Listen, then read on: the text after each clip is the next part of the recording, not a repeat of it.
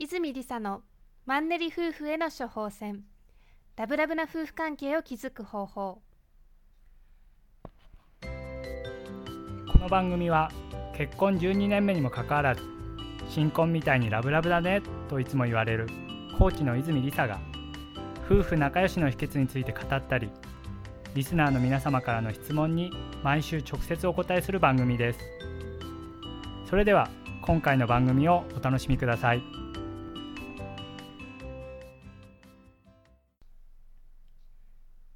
にちは泉理沙です。パートナーのまさとです。今日は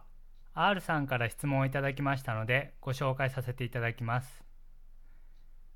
まさとさんとりささんはお互いの間で隠し事はないんでしょうか？という質問です。りささんどうですか？隠し事はありますか？全くないです。ないんですか？全くないです なぜ笑われてるのかわかりませんが全くないです。ないんですか？えっ、と去年なんですけども結婚10年目を結婚10年目を迎えて私が初めて知ったことがありました。でそれはえっ、とブログで、えー、リサさんが急にあの暴露したことなんですけども結婚した時が一番関係が悪かったと。それ私は全然知らなかったんですね。だから結構それって隠し事なんじゃないかなって思ったんですけど当の本人に聞くと別に隠し事じゃないよ普段から言ってたよって言うんですけど私が鈍感なのかそんなことを聞いた覚えはないんですけども隠してはいなかったんですか？全く隠してたつもりはなかったですね、まあ、当時、まあ、結婚式の前だったので結構マリッジブルーになって、まあ、本当にこの人と結婚していいのかなってそういうふうに思ってた時期だったので、まあ、実際結婚式の最後の最後までどうしようどうしようって言って本当に結婚していいのかなって悩んでいてでも実際それ口に出して伝えていて、まあ、それでもいいから進めていこうよって言いながら式の準備をしていたような状況だったのでもう私としてはもう毎日日々伝えていたつもりですがもしかしたらあまりに昔のことなので忘れてしまったのかもしれないですね。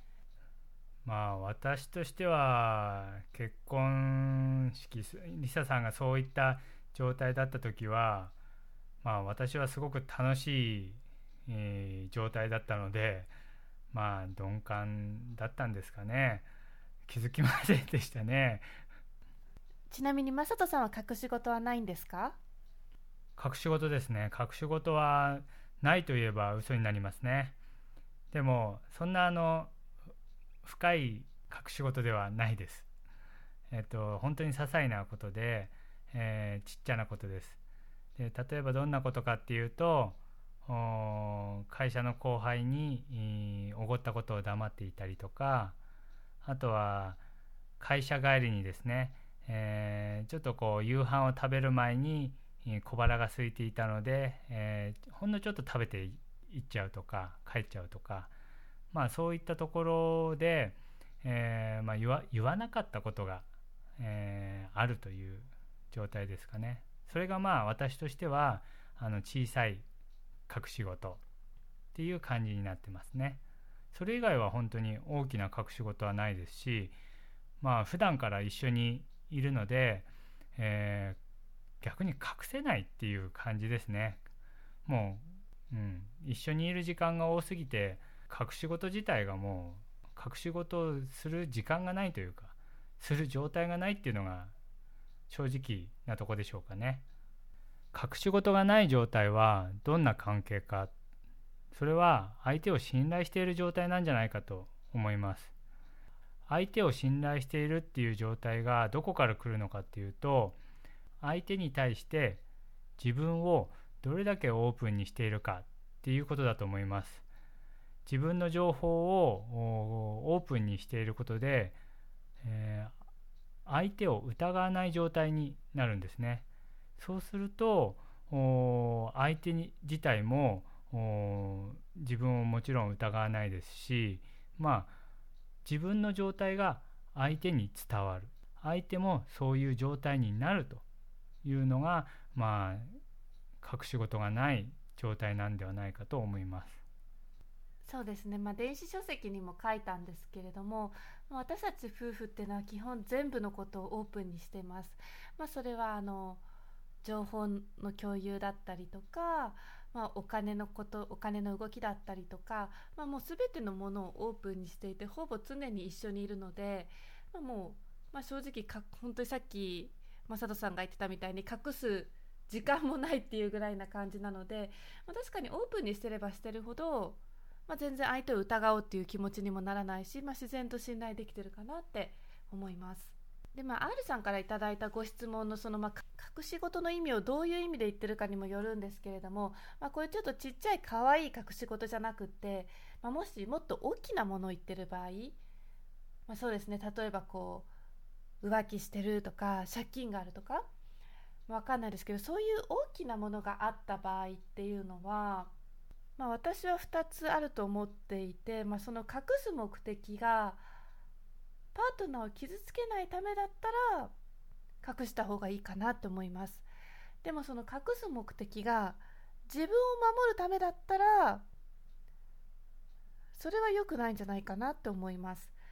こうパートナーを傷つけないために隠す人って結局はもうパートナーのことが好きでパートナーとうまくやっていきたいという気持ちがあるからだと思うんですね。まあ、例えばこう一時の気の迷いでちょっと1回だけ浮気をしてしまったとでもまあもう二度とその人とは会わないしパートナーのこと愛してるから今後もうまくやっていきたいなっていうのであればもうそれは一生隠し通すべきじゃないかなと思いますもちろんあの浮気を肯定してるわけではないんですけれどもまあ、本当にパートナー傷つけないためにこれからうまくやっていくためにそれは隠すべきだと思います、まあ、でもそうじゃなくてもいつも何回も何十回も浮気してるような人がいたとしてで自分を守るために、まあ、隠したり毎回嘘に嘘を重ねるそういうのは良くないと思います。でそういう人っておそらくそのパートナーを傷つけないためではなくってこう自分を守るために、まあ、隠し事をしているつまりこう自分が否定されたりまあ、認められなかったりこう怒られたりするんじゃないかとかそういう恐怖があるんだと思うんですね。結局自分に自信がなくってでこう怒られたり嫌われたりしたらどうしようって自分が価値がない人間だと思われるのが嫌だなっていう思いがあるから隠し事をしてるんじゃないかなって思います。結局まあ隠し事してる人の心の中っていうのをどんどんどんどん覗いていくとほとんどの場合こう自分に価値がないからと思ってるケースが多いんじゃないかなと思います。まあ、その試しに本当にその自分に価値がないと思ってるかどうかって結構自分じゃ気づいてない場合もあるのでこのような質問を投げかけてみてほしいんですけれども隠し事をパートナーに伝えないことは何をもたらしますか？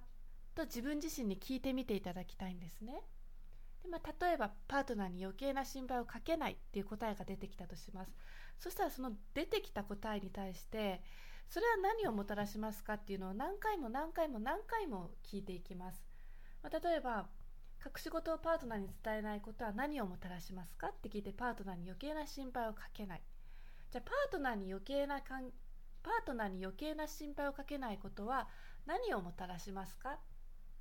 て自分自身に聞いたとしてまあ、今のままの安定した関係を築けるっていう答えが出てきたとします。じゃあ今のままの安定した関係を築けることは何をもたらしますか？って聞いた時に、まあ、例えば離婚せずに済んで親戚とか周囲の人から冷たい目で見られなくて済むっていう答えが出てきたとします。そしたら次の質問はじゃあ親戚や周囲の人から冷たい目で見られなくて済んだらそれは何をもたらしますか？って聞くと、まあ、例えばそう,、ね、そういう周りの人たちから嫌われなくて済む。っていう答えが出てきたとします。じゃあ周りの人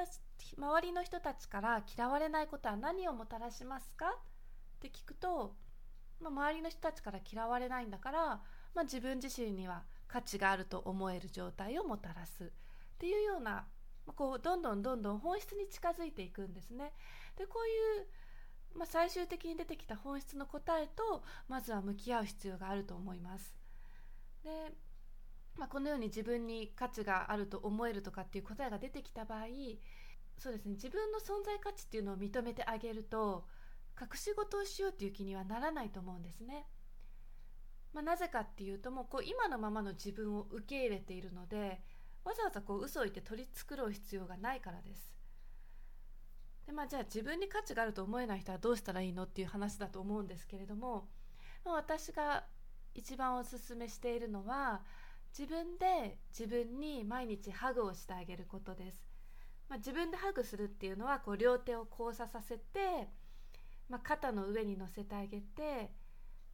まあ、例えば私いつも頑張ってるね偉いねとか自分で自分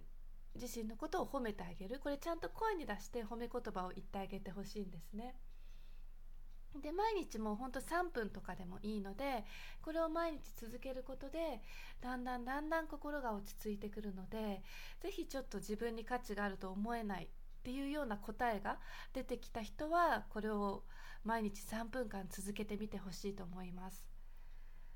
でもちろんその自分で褒めるだけじゃなくて周りからの褒め言葉っていうのも効果があるので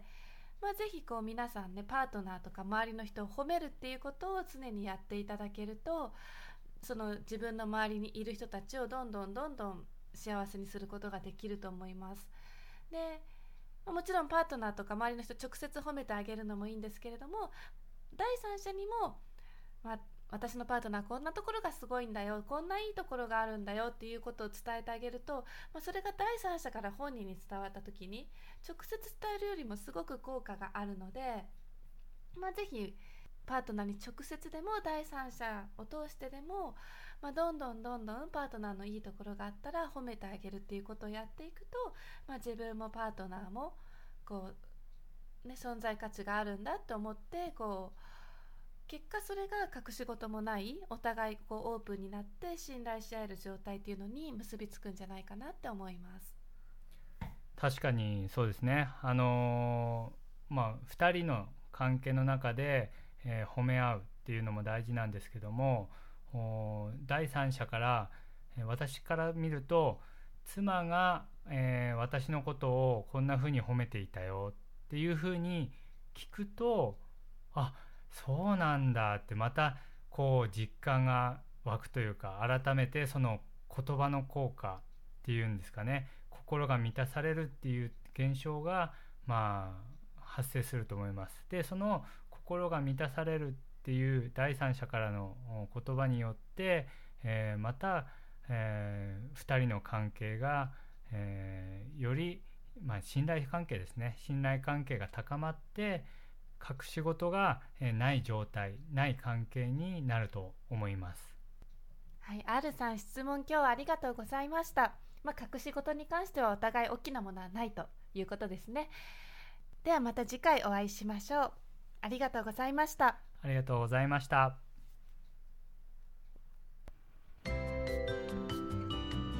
泉理沙のマンネリ夫婦への処方箋。ラブラブな夫婦関係を築く方法では質問を随時募集しております。泉りさオフィシャルサイトのお問い合わせフォームからお送りください。泉りさオフィシャルサイトは泉りさ .com izumi-risa.com で検索してください。また泉りさオフィシャルサイトでは無料メルマガやブログを配信しております。ぜひ遊びに来てください。よろしくお願いいたします。それでは次回もお楽しみにお待ちください。